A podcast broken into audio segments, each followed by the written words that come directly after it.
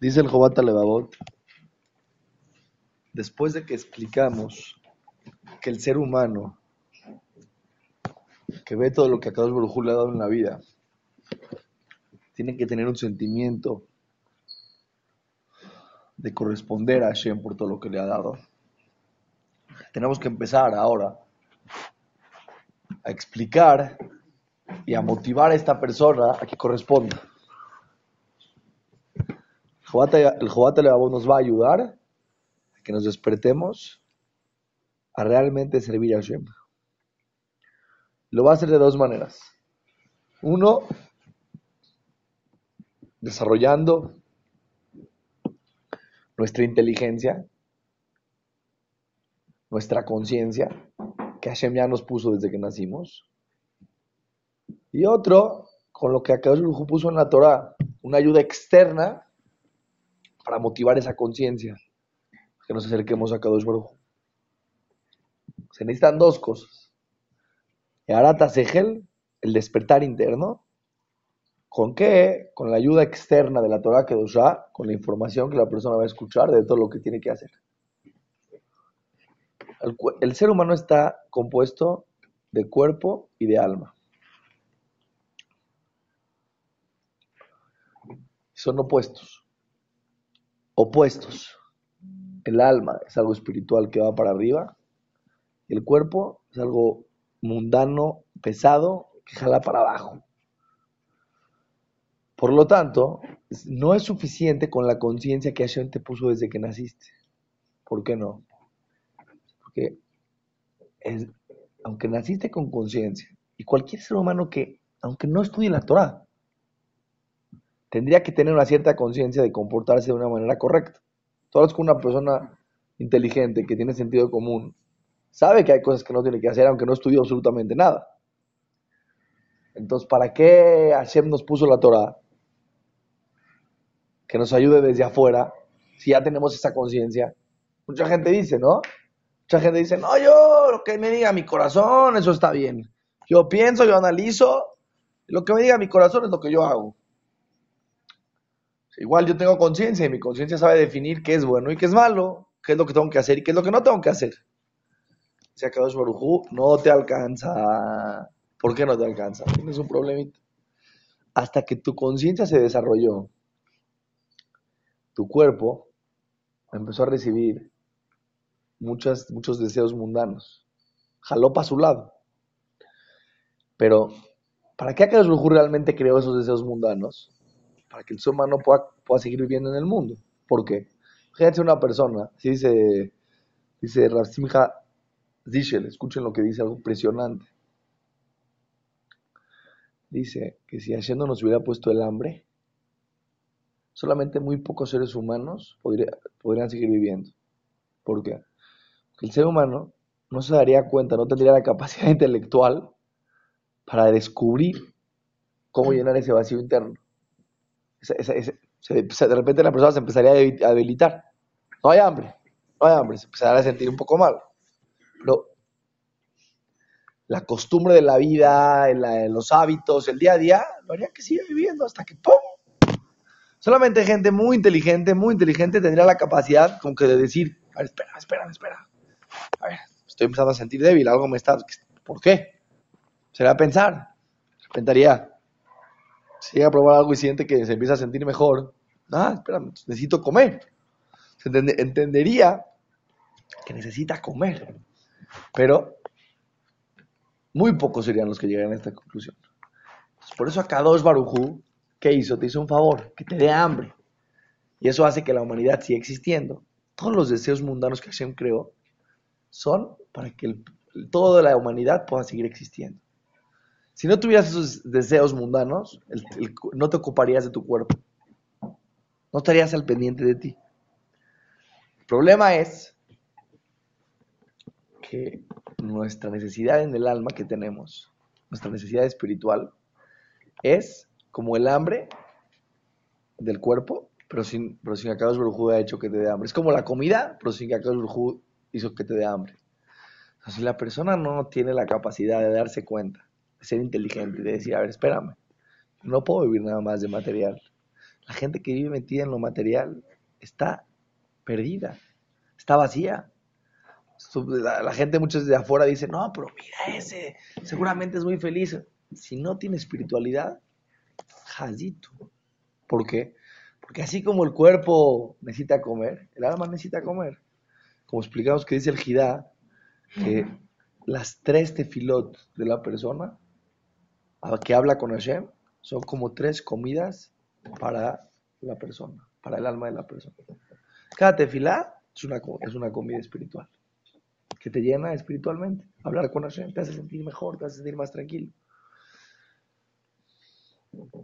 Entonces, ya que tu inteligencia se fue desarrollando a un nivel mucho más lento que tus deseos, tú ves a un niño chiquito, come dulces, esto, el otro, está metido en el mundo de deseos y no su, su conciencia no está desarrollada, su inteligencia no está desarrollada.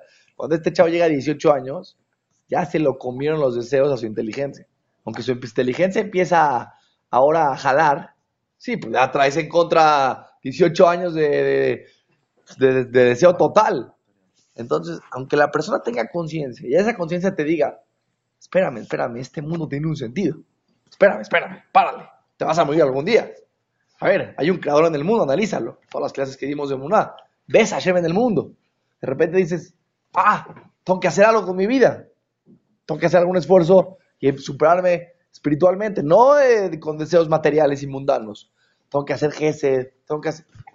Pero eso la conciencia la lleva de perder. Entonces, por eso, Koshruhu te dio la Torah desde afuera, para que te ayude a combatir a los deseos mundanos. Viene la Torah y te dice, viene la Torah y te dice, una mitzvah que des. ¿Cómo, voy a dar? ¿Cómo voy a dar? No es mío. La persona por naturaleza quiere más, quiere más egoísmo. Viene la Torah y te dice, no, no, no, no. Ponle un contrapeso, equilibra un poco la balanza. ¿Entiendes o no? Viene la Torah y te dice de repente, un día al año, de repente, ¿no? Ayuna, ayunos. De repente, no, no todos los días, de repente. ¿Para qué? A ver, tranquilo.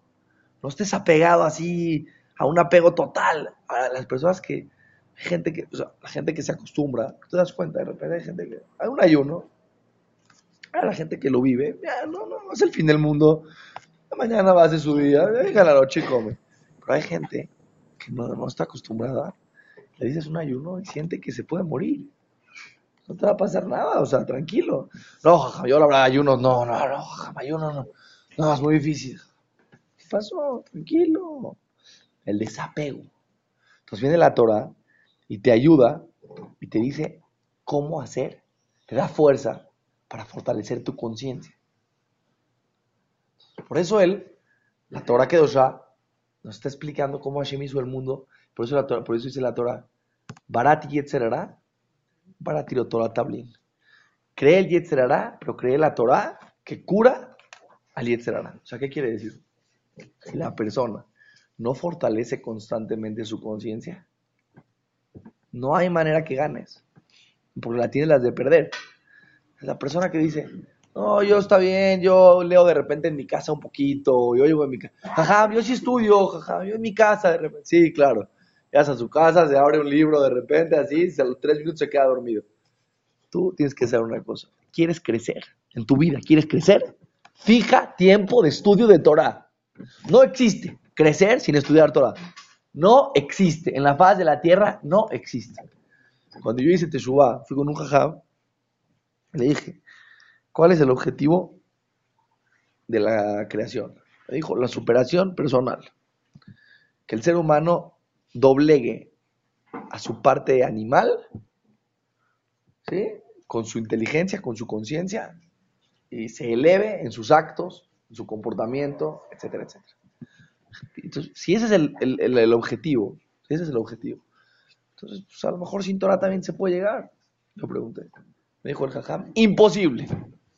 La Torah dijo, para ti cree un Yetzerará interno, una Teshuká, uno, algo internamente que te empuja a buscar este mundo material y, lo, y cree algo para poder curarlo, que se llama Torah. La Torah es lo único que te va a ayudar a ti a crecer. Mientras más Torah profundamente estudies, vas a llegar a otro nivel y vas a fortalecer tu conciencia interna. Si no, te va, te va a pelar. Les voy a decir por qué. Dice el Jobata Levavot. El cuerpo en este mundo es local y el alma es visitante.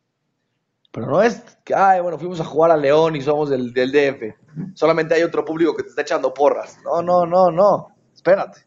Es como que una persona ahorita llega a China. Llega a China. Empieza en China, no entiende ni qué onda, hijo. No entiende nada. ¿ah? De repente está ahí. ¿Cómo se siente? Perdido. Se va con otro cuate, el chinito. ¿Cómo lo ve al chinito su cuate? Va con un amigo chinito. De repente llega al mercado, el chinito cotorrea, viene, va, platica con los del mercado, echa chistes, ve a su cuate, el otro chinchapoñen, y el otro está ahí, no entiende ni, ni papas, no entiende un cacahuate. El otro chinito le dice, ¿qué tal te la estás pasando? Lo dice este en español, porque el chinito habla español. ¿Qué tal te la estás pasando? Le dice el otro, no, de la patada. ¿Pero por qué? Está buenísimo, está impresionante. Eso es justo el cuerpo con el alma. El cuerpo aquí está como pez en el agua. ¿Por qué? Todo es material, todo es mundano. Ves un anuncio así y te dice, toma Coca-Cola, vive la vida, disfruta, juega fútbol, voltea para acá, coches, mundo. El cuerpo se siente así de maravilla. La dice, ¿qué hago? Aquí no entiendo ni una papa. Todo está de miedo, esto está de... ¿Qué voy a hacer? Por eso la gente, ustedes, la gente pregunta, ¿Por qué los artistas de repente o la gente que llega a tener todo, tú ves que se suicidan, que pierden todo, toda la felicidad? Porque su vida se vuelve tan material, tan, tan, tan material, que su neshama interna que tienen está tan vacía. ¿Qué va a pasar con el chinito, con esta persona que llega a China después de un mes de no entender chino? Ya, el tipo se va a ir del lugar, ya no va a poder vivir ahí. Igual el cuerpo, que, no, no tiene nada espiritual, puro egoísmo total, ya se acaba. Eso es obvio. No piensen que viven felices ni por un segundo, no lo piensen. Ni lo piensen. Por eso después hacen cosas ya raras. Tú ves a los artistas que de repente ya se les, se les bota. ¿Por qué?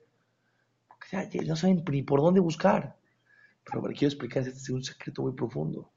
Si nosotros no nos daría hambre para comer, o sea, para tener el sentimiento que necesitamos comida, si no tuviéramos ese sentimiento de hambre que nos indica, ojo, ojo, tienes que comer, dice el Rav no comerías. No comerías, no tendrías la capacidad intelectual para muy poca gente comería y sobreviviría. Eso es justamente lo mismo, pero al revés. no te hizo internamente un hambre espiritual que de repente a las 7 de la mañana digas, ya no puedo más, ya no puedo más, ya, necesito rezar, por favor, ya, ya, ya no puedo más, ya, ya, ya. Así cuando tienes sed, que de repente dices, ya necesito un vaso de agua, no lo sientes. Después a Baruj a menos de que lo desarrolles, a menos que te des cuenta la necesidad, a menos que tú seas inteligente y de repente digas, ay, no me siento bien si no tengo en mi vida algo espiritual, si no ayudo a otro, si no estudio, si no me, me hago más sabio, si no crezco mis cualidades, si no me acerco a Hashem y hablo con Hashem. Shabbat, Kodesh, un día a la semana, de repente la gente dice, wow, qué rico, ¿no? Bueno, el punto es, escuchen bien, ¿qué pasa si esta persona que está en Chinita, en chino, en China, de repente ve a quién, a un mexicano. Pero escuchen bien, ¿eh? no lo conocen, su vida lo ha visto, el tipo es de Chihuahua. O sea, nada que ver, nada que ver. De repente lo ve, de repente en el mercado escucha a un, tipo que dice, compadre, se llama Israel, compadre, la primera vez que, ¿qué onda? Y de repente se hace, compadre, ¿qué, de, dónde eres? No, de Chihuahua, yo soy del DF, ¿qué onda? Si se lo hubiera encontrado aquí, no hubiera hecho absolutamente nada, ¿no? De repente empezó a emocionarse, se hizo su brother. ¿Cómo se emociona? Muchísimo. Es lo mismo que le pasa a la Neshama cuando le das un poquito de espiritualidad. Cuando le das un poquito de Torah, de repente dice, ay, espérame, esto viene de arriba. Esto viene de, del mundo de hasta arriba. Esto es algo espiritual. Esto no es material. ¿Cómo sigue la Neshama feliz? Toda persona estudie Torah, lo que estudie Torah. Cuando acaba de estudiar Torah, se siente contento, se siente ojo, se siente lleno. Cuando la persona hace un favor, hace una mitzvah, cualquier mitzvah que haga, tefila, acá, la mitzvah que hagas, se siente la persona como que algo rico adentro de él.